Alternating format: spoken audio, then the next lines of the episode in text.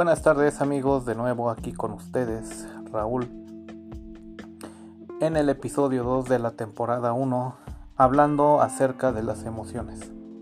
Ya en la vez anterior habíamos comentado que era una emoción, habíamos en pocas palabras comentado que es una reacción automática que va acompañada de diferentes reacciones corporales, gestuales a nivel personal. Me pegan, me enojo, me comentan algo fatal y nos ponemos tristes, vemos a alguien de hace mucho tiempo y nos ponemos felices. Y bueno, así podríamos nombrar varios ejemplos sobre cómo se activa de inmediato la emoción. Sin embargo, la forma en cómo nos comportamos ante esa emoción es lo que marca la diferencia y es lo que nos vamos a estar proponiendo sobre tener mejor inteligencia emocional. Bueno, el día de hoy vamos a comentar más en específico. A lo mejor para algunos va a parecer muy obvio cómo diferenciamos las distintas emociones, pero aunque no lo crean, todavía hay personas que nos puede costar mucho identificar entre una u otra. Muchas veces esto se debe a que también tenemos emociones encontradas o combinadas o lo que se le llama emociones secundarias. En relación a las emociones primarias, pues son las que ya hemos comentado, alegría, tristeza, enojo, ansiedad, etc. Vamos a comenzar con la parte de la ansiedad. La ansiedad es una emoción que es derivada o es secundaria muchas veces del enojo, de la tristeza, de la preocupación. ¿Qué características tiene como tal la ansiedad? La ansiedad se manifiesta principalmente en las manos, sudor, agitación palpitada en el corazón. Sentimos que el corazón casi se nos sale. También observamos en la parte de ansiedad que se tiene adrenalina también en los pies, no nada más en las manos. Y muchas ocasiones puede costar un poco la respiración. En contraparte a esta a estos síntomas síntomas de ansiedad, pues podemos comentar que una de las técnicas es usar la respiración profunda, lenta, la relajación. Y en caso de que aún así siga siendo un poco no manejable la ansiedad, tendríamos que ver ya más adelante si no se está provocando pues estrés postraumático, si no hay por ahí este pensamientos, ideas distorsionadas o lo que se le conoce también como ideas irracionales. Bueno, prácticamente la ansiedad se, mantiene una cierta energía en los pies y en las manos. A veces puede llegar a manifestarse tanto que puede temblar un poco, ¿no?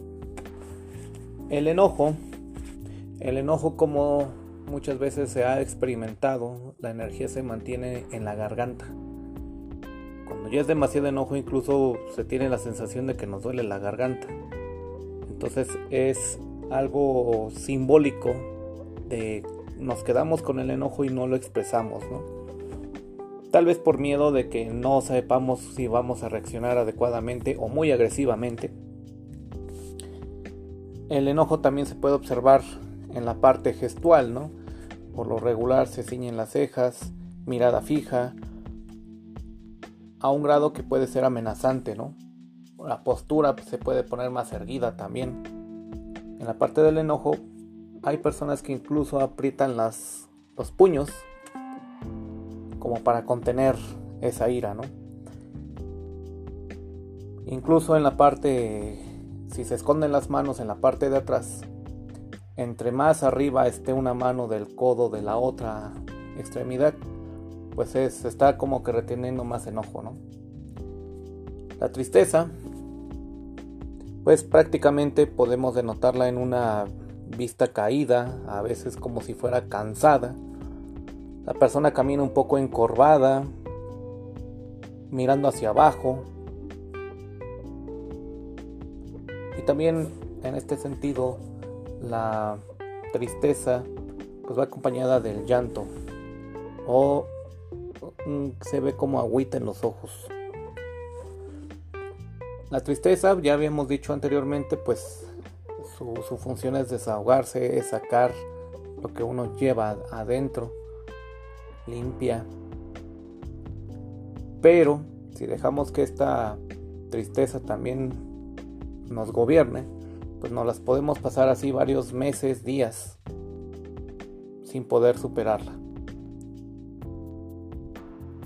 También se tiene la sensación física, la tristeza que se, que se tiene una energía en, los pulmones o en el estómago. A veces puede llegar a doler el estómago.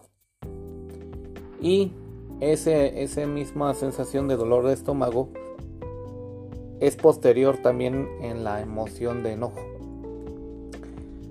La alegría, pues cuántas veces no hemos querido bailar, soltarnos, brincar, porque prácticamente la energía de la alegría se, expande en todo el cuerpo.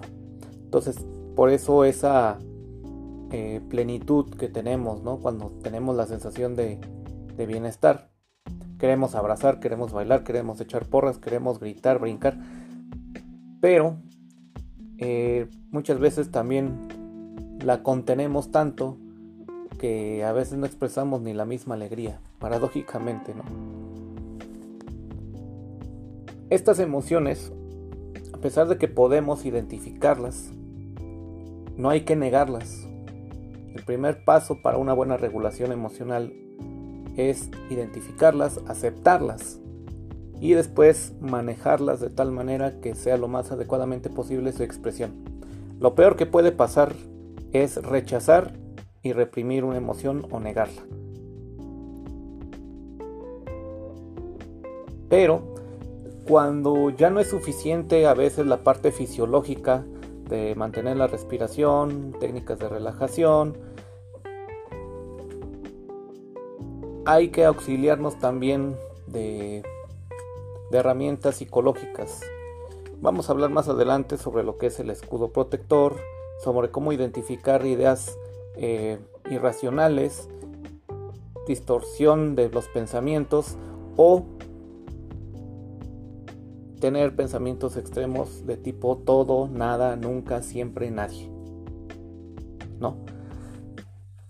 Tal vez cuando aprendamos a identificar que una emoción no puede ser pensada en términos absolutos, pues vamos a aprender también a no sentirnos así. Dicen por ahí como piensa sientes, y es muy cierto. Si yo pienso que nadie me quiere, pues imagínate cómo me voy a sentir, ¿no?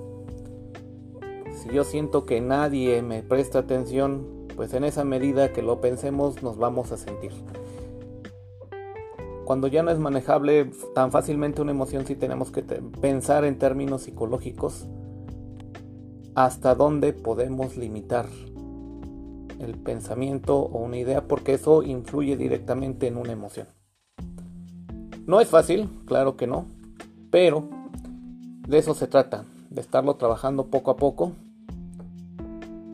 y nos estaremos viendo para ir observando si fuera posible cada una de las emociones o si no manejar el tema de regulación o autocontrol en términos generales.